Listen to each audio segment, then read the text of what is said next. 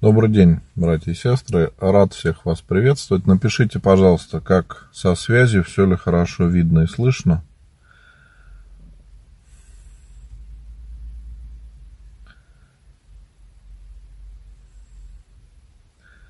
Так, в Инстаграм вижу уже идут комментарии.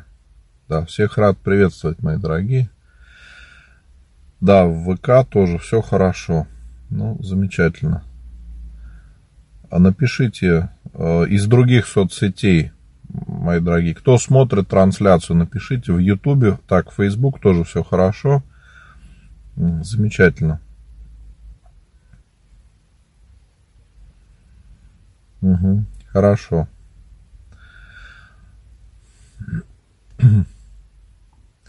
Да, добрый вечер, мои дорогие. Всех вас приветствую. Сегодня у нас воскресный день, первый воскресный день Петровского поста, и мы Петрова поста, и мы сегодня вспоминаем всех святых в земле российской просиявших. Сегодня у нас такой большой праздник, причем вспоминаем мы не только святых, которых знаем, и которых Господь нам явил, но и тех святых, о которых мы не знаем, которых Господь нам не явил, о которых, может быть, мы никогда не узнаем.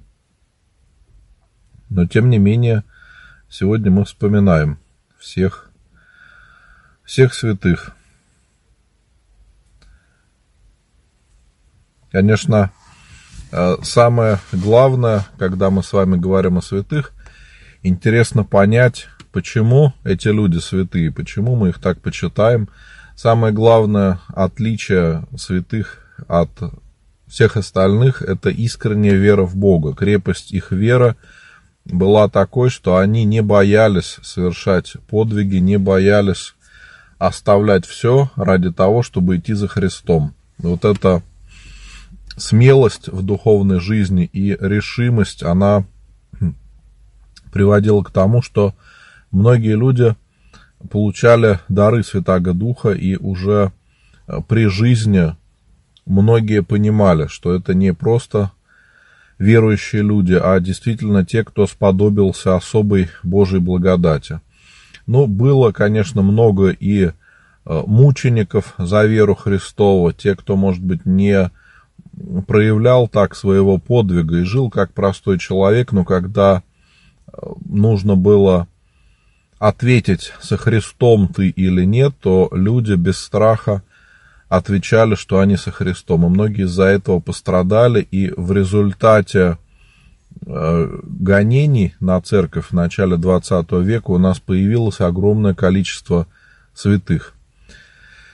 И э, в советское время службу пытались изменить, само богослужение, посвященное всем святым в земле российской просиявшим старались изменить, чтобы не было упоминания о мучениках, но э, в конце 80-х годов службу все-таки исправили, вернули к, тому, к такой, какой она задумывалась изначально.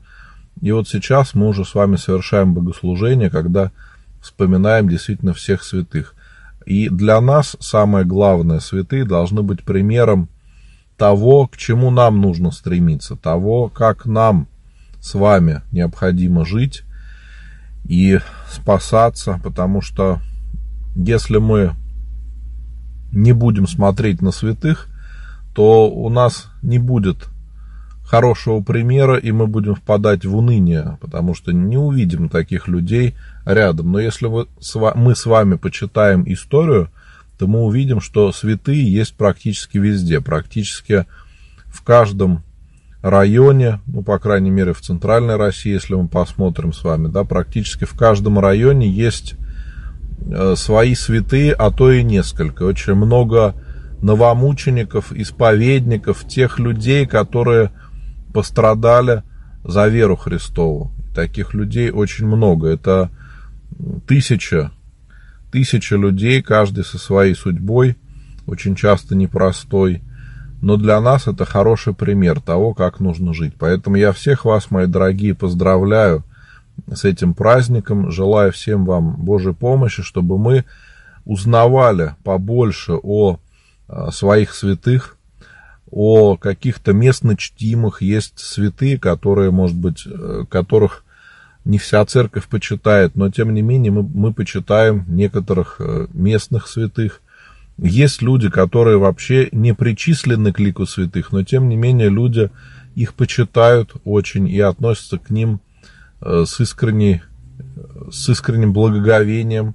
И таких тоже очень много. И вот я хочу пожелать, чтобы каждый из нас в своей жизни встречал людей, которые своим образом жизни показывают то, как нужно верить в Бога и то, как нужно жить действительно, чтобы мы не только говорили о Христе, а чтобы и своей жизнью показывали, что мы стремимся ко Христу и стремимся подражать Господу. И когда мы видим таких людей, то и наша вера укрепляется. Когда ты видишь своими глазами других верующих людей, то и наша вера укрепляется. Ну, перейду теперь к вашим вопросам.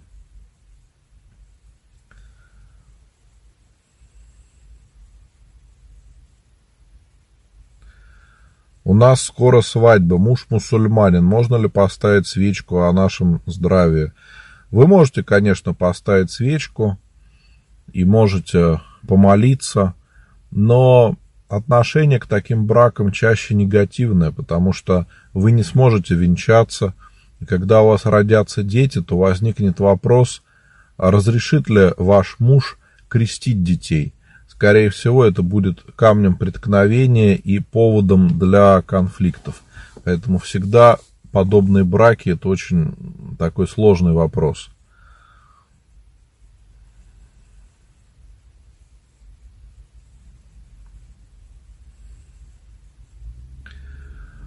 После похорон мамы батюшка дал благословение на чтение псалтыри. Во время болезни мамы брала благословение на чтение Акафиста «Все царицы». Если я сейчас хочу опять начать читать Акафист, мне нужно брать благословение? Нет, вы можете продолжать читать, вам не нужно брать благословение.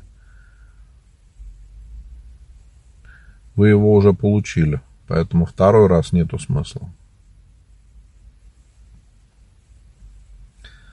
Как молиться при вакцинации? Кому и какой иконе?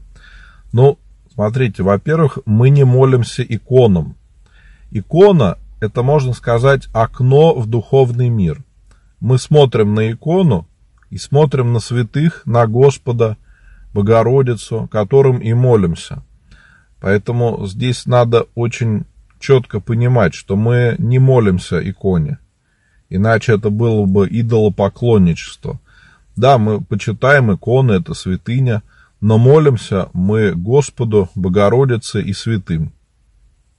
И э, при вакцинации, наверное, в первую очередь надо помолиться Богу, чтобы у вас не было страха и чтобы была уверенность в том, что все будет хорошо, потому что это очень важно, когда мы с вами э, делаем любое дело, в том числе и прививку, мы должны верить в хороший результат и должны надеяться, что все будет хорошо. А иначе, если мы будем делать прививку и будем думать, что все будет плохо, но это тоже неправильно. Поэтому желаю вам крепкой веры, чтобы вы не боялись и посоветовались с врачами перед прививкой, потому что могут быть какие-то противопоказания. Я уверен, что прививку делать надо. Меня сейчас постоянно об этом люди спрашивают. Каждый день много-много людей спрашивают об этом. Но я также общаюсь с врачами, читаю новости и вижу, что ситуация, к сожалению, у нас пока лучше не становится. И э, других вариантов, кроме как э, вакцинироваться, э, когда много людей будет, которые сделают себе вакцину, то риски заболевания будут снижаться. До тех пор, к сожалению, ситуация у нас улучшаться не будет. Если был бы какой-то другой способ э, без вакцины да, избежать этой болезни, можно было бы э, его применить. Но пока нам такие способы неизвестны. Поэтому самое главное не паниковать, потому что сейчас с этой прививкой связано очень много э, ложной информации, откровенного обмана, запугивание. И это приводит, конечно, к нехорошим совершенно последствиям. Поэтому нам надо сохранять благоразумие, чтобы не впадать в панику.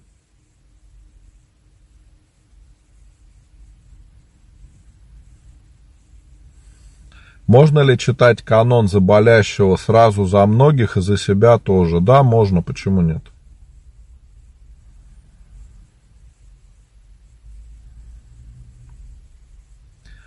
Ребенку на секции запрещено носить крещик. Вид спорта опасен. Правила строгие. Как выйти из этой ситуации?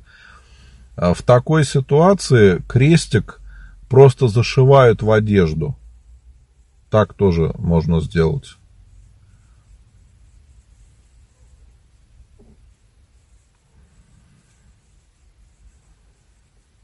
Сестра очень болеет, молюсь каждый день о ее выздоровлении. Что мне еще делать? Ну, еще вы можете ставить свечи, подавать милостыню. А если есть возможность, то к сестре пригласить священника, чтобы ее исповедовали и причастили, пособоровали. И, конечно, по возможности молиться о том, чтобы через врачей Господь помог. Может быть, по, помолиться о том, чтобы Господь послал такого врача, который действительно сможет помочь.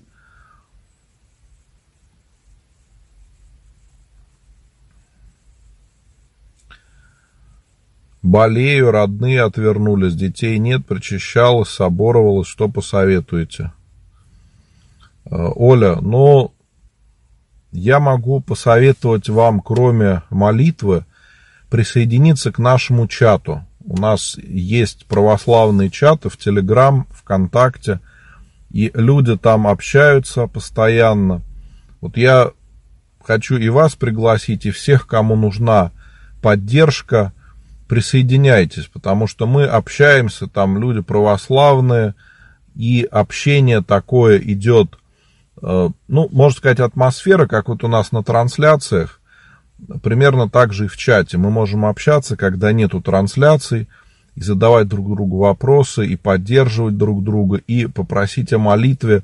И иногда доброе слово э, может, можно сказать, оживить человека. Потому что когда мы находимся в состоянии уныния и кажется, что все плохо, то иногда поддержка, может быть, даже незнакомых людей – она может вообще поменять полностью настроение человека. И сейчас я такие случаи вижу регулярно, когда люди приходят в чат э, через какие-то проблемы, но там находят поддержку, находят новых знакомых, и потом уже могут помогать другим людям.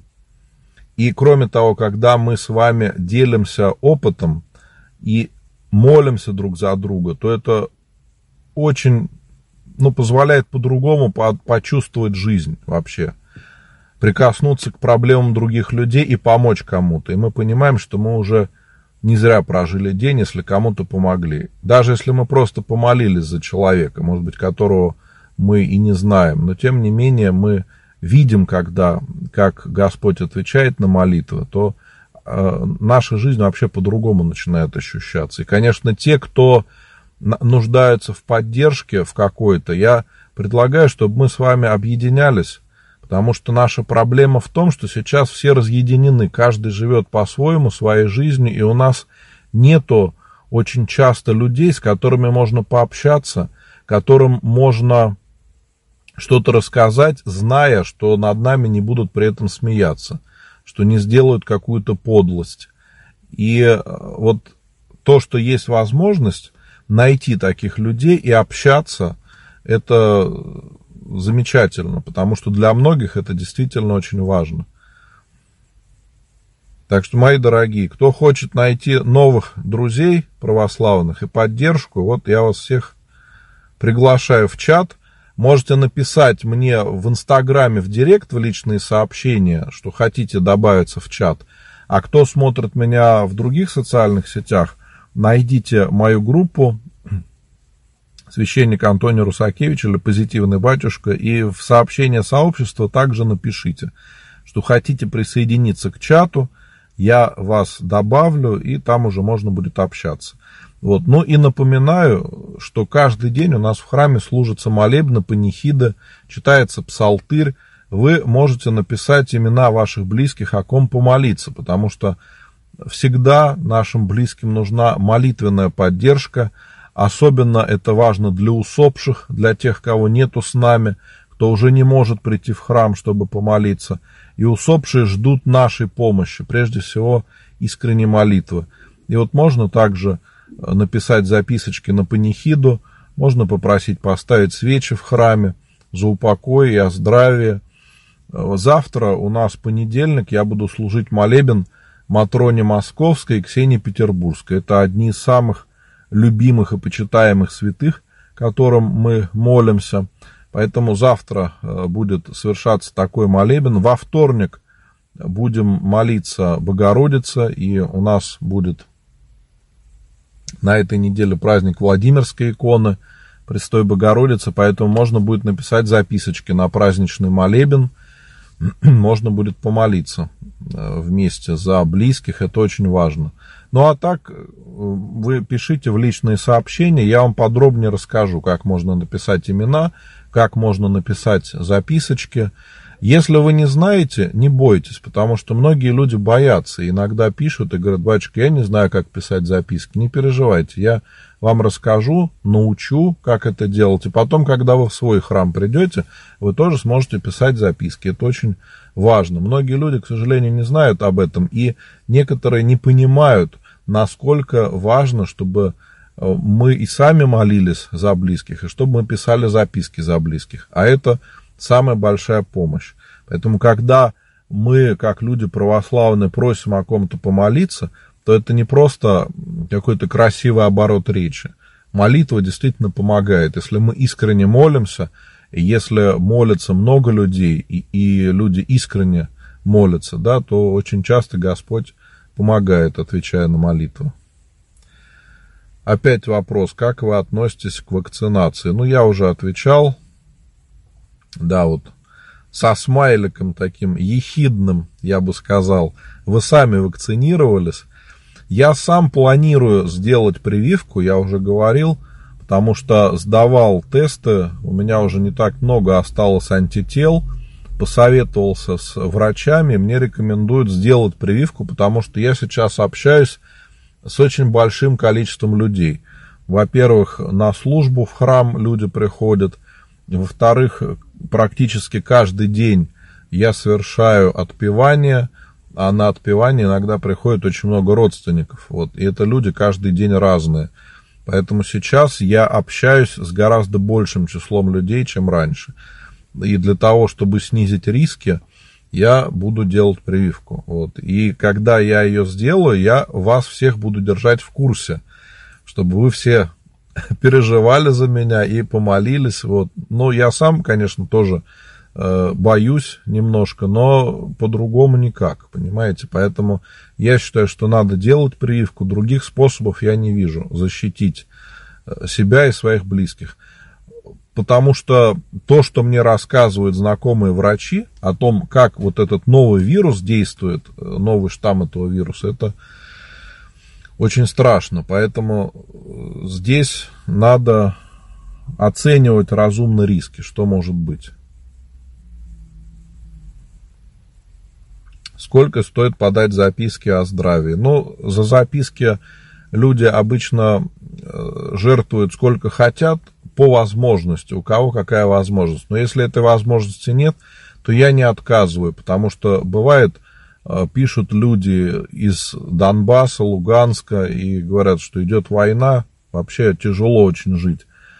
Э, бывает, люди пишут с ограниченными возможностями, инвалиды, тоже нет возможности, у которых как-то помочь. Я никому не отказываю. Если люди просят помолиться, я всегда Э, молюсь, записываю нам имена и молюсь в храме.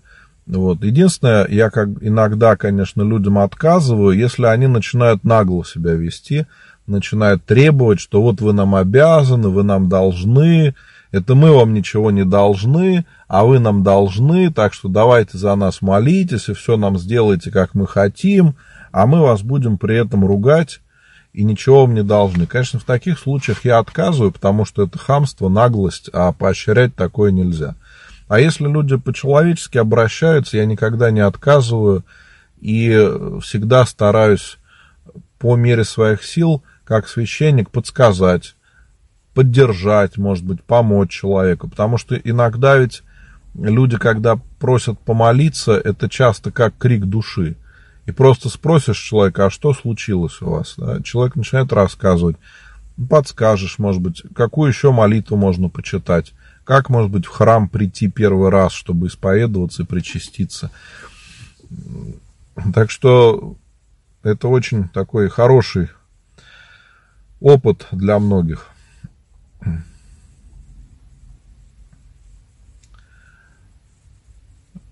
Скажите, пожалуйста, в среду и пятницу можно ли кушать рыбу? Ну, вообще в среду и пятницу у нас строгий пост, и поэтому рыбу не едят. Вот сейчас у нас идет Петров э, пост, он не такой строгий, как все остальные, поэтому рыба э, в некоторые дни разрешается. Но опять же, я хочу напомнить, что у нас все должно быть по силам все должно быть с разумением, и пост должен нам быть в радость. Вот если мы постимся, и пост нам в радость, значит, мы постимся правильно, значит, все хорошо. Если во время поста мы чувствуем какое-то уныние, или чувствуем, что мы очень злые на всех, значит, мы что-то делаем неправильно.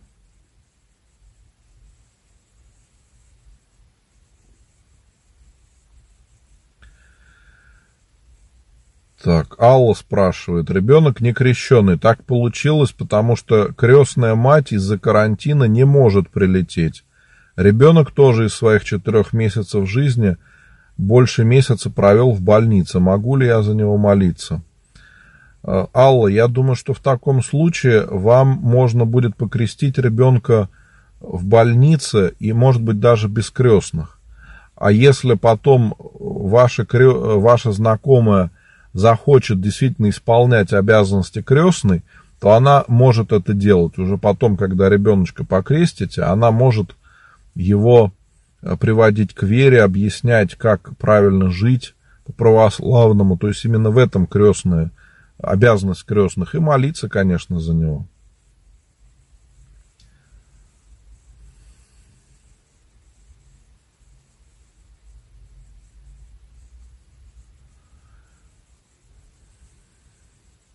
Альбина пишет, мы болеем ковидом, помощи от дочери ни в чем не дождались. Я оскорблена, сказала ей правду. К сожалению, без упрека не обошлось. Как теперь быть, чтоб о, на исповедь что-то? Не очень понял. Но надо постараться ее простить в первую очередь. И когда вы поправитесь, то сходите на исповедь, чтобы покаяться том, что такой конфликт произошел, в том, что у вас была на нее обида, может быть, злоба, и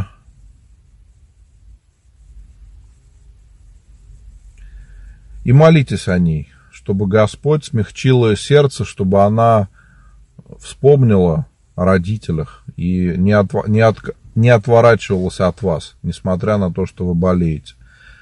Потому что когда человек здоров, он, конечно, не понимает, насколько это важно. Но когда человек заболевает вот, это, вот этой страшной болезнью, то он понимает, что такое одиночество, когда ты действительно не можешь никуда выйти, и как требуется помощь близких, чтобы кто-то мог принести лекарство, чтобы кто-то мог принести покушать что-то, купить хотя бы в магазине что-то нужное.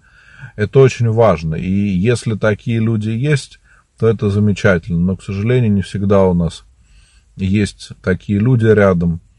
И я понимаю, конечно, ваше чувство, что вы на дочку надеялись, а она отказалась. Но помоги вам, Господи, искренне простить и примириться с ней. Кому молиться, если хочешь родить ребеночка? Ну, в первую очередь мы молимся Господу всегда.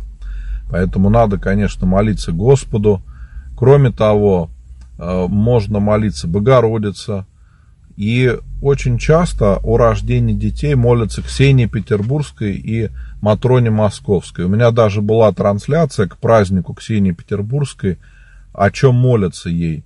И там люди рассказывали о том, как по молитве Господь давал детей. Таких случаев было очень много. Поэтому э, можно молиться Ксении Петербургской. Завтра в храме я буду служить молебен. Вы можете написать э, записочку на молебен, имена э, ваши и вашего мужа. Помолимся о том, чтобы Господь вам помог. Стать родителями.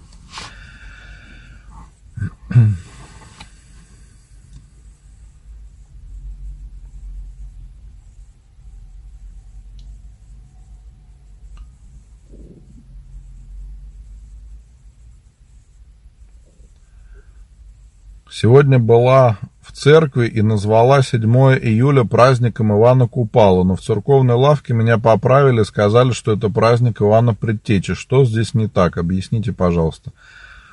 Да, действительно, у нас 7 июля будет праздник Рождества Иоанна Предтеча, э, и это православный церковный праздник, а праздник Ивана Купалы это языческий праздник, поэтому вас и поправили – что мы не празднуем Ивана Купалу, мы празднуем праздник Ивана Предтеча.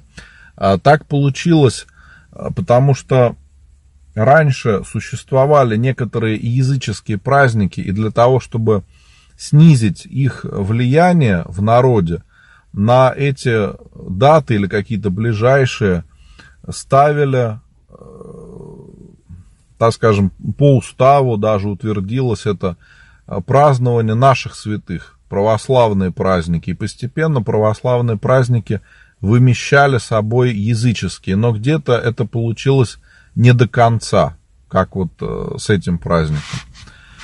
Поэтому нам действительно надо понимать всегда, что мы празднуем, для чего мы это делаем, чтобы не было ошибок.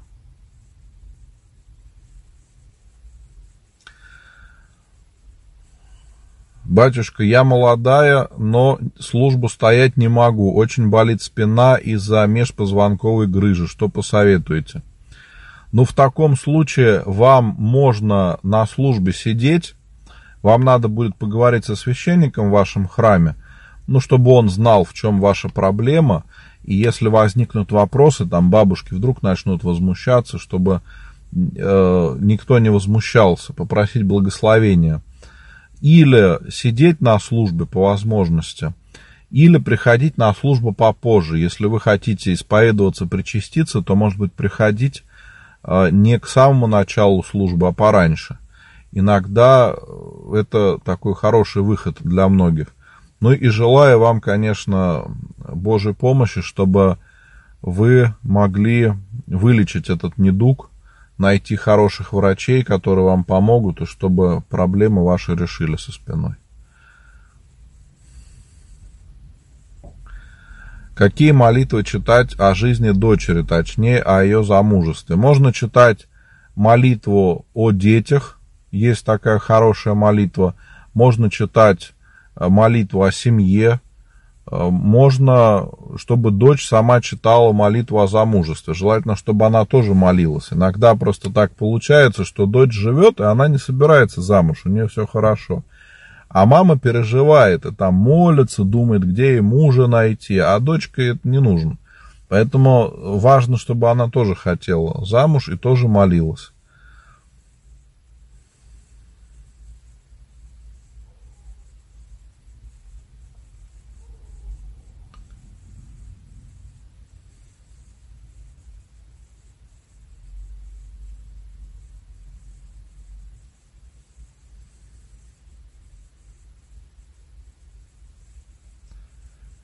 Да, вот вопрос, можно ли заказать обедню? Да, конечно. Обедню так называют записки на литургии. Кстати, вот тоже очень часто вопрос задают, есть ли разница, записки на проскомидию или заказные записки, разницы нету. Это все записки, которые подаются на божественную литургию.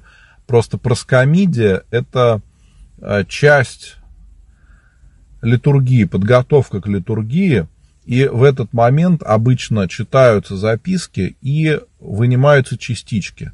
Если их не так много, записок, то они читаются утром, успевают их прочитать за это время. Но если записок больше, то их могут читать и вечером, тоже вечером на вечернем богослужении читаются записочки, при этом читаются имена, вынимаются частички. Но может быть так, если много записок, то их могут и еще раньше читать. Но в принципе суть одна, что при подготовке к литургии читаются имена, вынимаются частички, потом в конце литургии они погружаются в кровь Христову, и священник читает молитву – Отмый, Господи, грехи, поминаши здесь честною Твою кровью и молитвами святых Твоих. Именно для этого мы подаем записки на службу.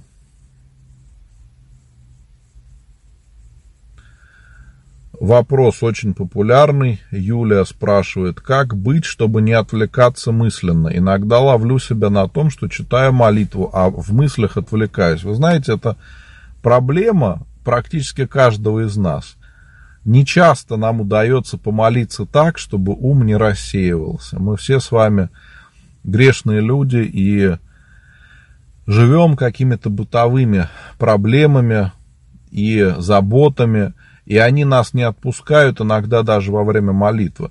Поэтому очень важно правильно настраивать себя на молитву не на бегу это делать, как мы, бывает, прибежали и сразу открыли молитвослов и начали молиться. Нет, надо перед молитвой, так скажем, дать себе установку, что вот там 20-30 минут, пока мы будем молиться, нас никто не будет трогать. Все дела мы оставляем потом, на другое время. Но сейчас, там 20 минут, мы будем молиться, будем обращаться к Богу, к святым, будем разговаривать с ними в молитве. И при этом можно поэкспериментировать. То есть желательно, конечно, зажечь лампадку, там, если женщина, одеть платок, да, это тоже будет все способствовать тому, чтобы настроиться на молитву. А, креститься при молитве обязательно, потому что мы начинаем креститься, и наш организм уже понимает, что мы не просто что-то читаем, мы молимся. Поклоны можно делать при молитве. И кроме того, можно попробовать по-разному. Кому-то удобнее вслух читать молитву. Может быть, не очень громко, чтобы не э, раздражать кого-то из близких, да. Кому-то, может быть, лучше про себя попробовать помолиться. То есть надо найти такую форму молитвы, которая нам подойдет. И не торопиться. То есть у нас частая ошибка – когда мы уже знаем молитвы, мы начинаем торопиться. Все быстрее, быстрее, чтобы закончить, там, вычитать, но это неправильно. У нас задача не как можно быстрее все прочитать, а как можно внимательнее прочитать с душой искренне, обращаясь к Богу. И тогда от этого будет польза. И кроме того, когда э, некоторые молитвы нам уже очень привычны, мы их знаем – то мозг наш расслабляется, и мы начинаем думать о чем-то. Поэтому, как вариант, иногда можно почитать что-то другое. Допустим, вы читали всегда утренние и вечерние молитвы. Попробуйте вместо вечерних молитв почитать Акафист или почитать канон тем святым, которых сегодня вспоминали. Можно э, почитать Псалтырь или почитать Иисусову молитву. То есть надо пробовать какие-то другие формы молитвы и найти ту, которая вам будет ближе. И тогда этих проблем не будет. Помоги вам, Господи.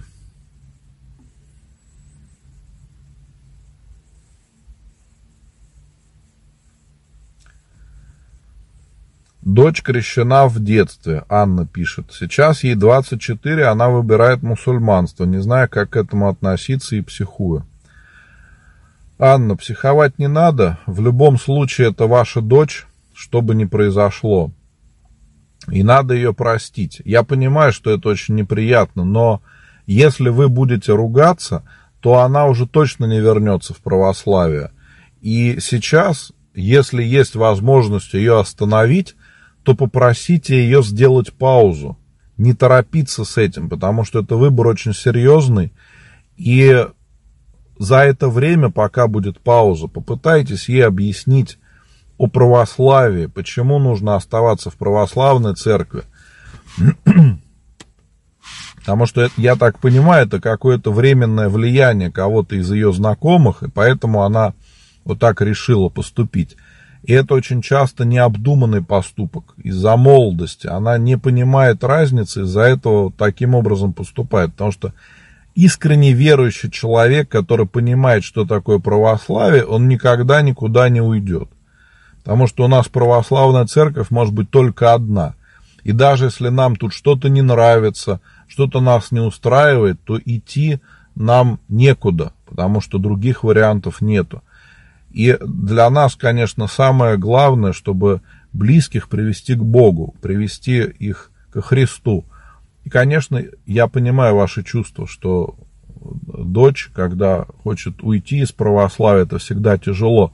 Но у вас не должно быть гнева, иначе ваш гнев, он помешает с ней вообще разговаривать. Вы будете ругаться, и ничего не хоро- хорошего точно не получится. Поэтому постарайтесь ее простить, и общаться с ней спокойно, чтобы она вас слышала. Тогда можно будет чего-то добиться. А в противном случае вы будете ругаться, и просто она потом может вообще перестать с вами общаться. Так что помоги вам Господи, молитесь за нее. Можете псалтырь читать каждый день о ней. И надо с ней общаться, конечно, разговаривать.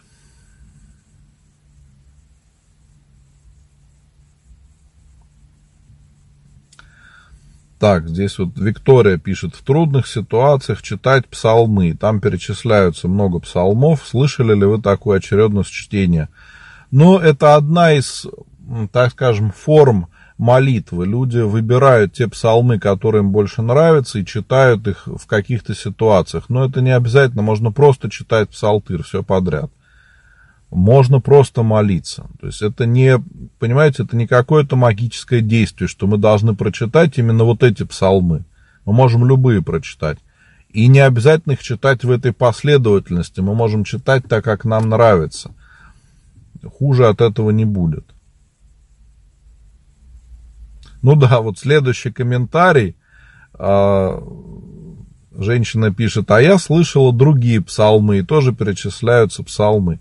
Поэтому это просто одна из форм молитвы, но они могут быть разные.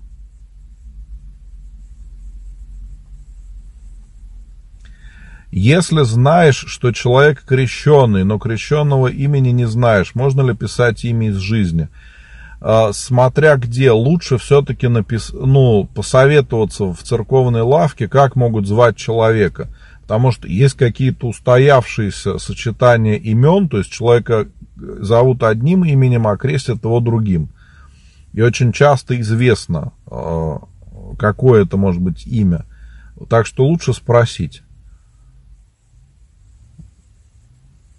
Если, конечно, ну, совсем не знаете и там не, не можете придумать, как его могли звать, можно, конечно, так написать, но желательно в лавке все-таки посоветоваться в церковной, как правильно писать.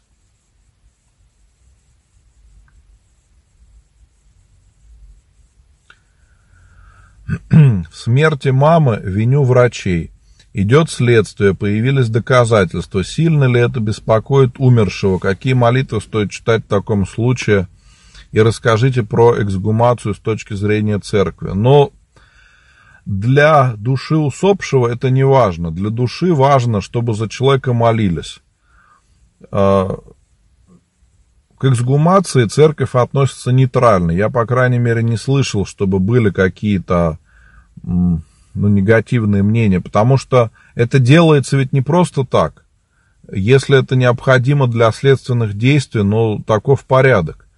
Тут нет ничего необычного. Вот. Ну, а кроме того, если мы посмотрим в православие, то у нас часто обретались мощи святых, когда там при строительстве, допустим, обнаруживалась могила святого, и э, тогда для всеобщего почитания мощи могли выставляться в храме, э, там, конечно, в красивой раке. Вот, поэтому такое может быть. Вот. По поводу вашей ситуации, самое главное, не злитесь на врачей, потому что ваша обида и гнев, они будут вредить вам. Не им, а вам в первую очередь. Поэтому надо этих людей простить и молиться за них. И, конечно, молиться за маму, потому что вашей маме нужна в первую очередь искренняя молитва. Не то, кто будет прав, кто будет виноват, накажут кого-то или не накажут – ей уже все равно, она потому что уже в другом мире совершенно живет и совершенно по-другому. И усопших не заботят вот эти проблемы наши земные. Это мы думаем здесь на земле, как, что будет. Усопшие, они уже перед Богом. И там другие вопросы совершенно, вопросы вечности, понимаете? Поэтому самое большее, что мы можем помочь усопшим, это искренняя молитва. Поэтому молитесь за маму, Можете читать псалтырь, можете читать литию мирским чином, можете писать записочки на панихиду. Вот завтра я буду служить панихиду, можете написать записочку. Можете мне в личные сообщения, в директ написать, э, как э, молиться за усопших. Я вам пришлю ссылочки, почитаете, посмотрите, будете молиться. И обязательно простить этих людей. Также у меня вот хорошее есть видео на эту тему, как простить, если не получается. Я могу прислать, посмотрите, уверен, вам станет легче. Многим помогает. Многие люди говорят, что после просмотра этого видео становится понятно, что такое обида, как от нее избавиться. Это очень важно. Ну и завтра буду служить молебен Матроне Московской, Ксении Петербургской. Э, тоже можно писать записки о здравии близких. Ну, а во, во вторник будем молиться Богородице. У нас будет праздник Владимирской иконы Престой Богородицы. Также можно будет писать записки. Ну и во вторник, как всегда, мы молимся перед иконой Казанская, э, перед иконами Всецарица и Целительница. Это икона очень почитаемая в нашем храме. Ну и каждый день читается псалтырь. Э, чтобы написать записочку, в Инстаграме пишите в Директ, в сообщение, а в других соцсетях найдите мою группу «Позитивный батюшка» и в сообщение сообщества можете написать и имена, о ком помолиться, можете написать свои вопросы, на которые я не успел ответить. И э, также хочу пригласить вас в православный чат ВКонтакте, в Телеграм, где мы можем общаться, когда нету трансляции. Так что если кто-то хочет продолжить общение, то пишите, что хотите присоединиться к чату. На этом, мои дорогие, будем заканчивать. Сегодня у нас большой праздник, собор всех святых в русской земле просиявших, и тех, кого мы знаем, и тех, кого Господь еще не открыл. Так что сегодня мы вспоминаем всех-всех святых. И я вас поздравляю с этим праздником, желаю всем Божьей помощи, ангела-хранителя, заступничества святых. И надеюсь, что мы с вами встретимся еще во вторник, в среду, в 8 часов вечера. Всем желаю Божьей помощи. Спасибо, Господи.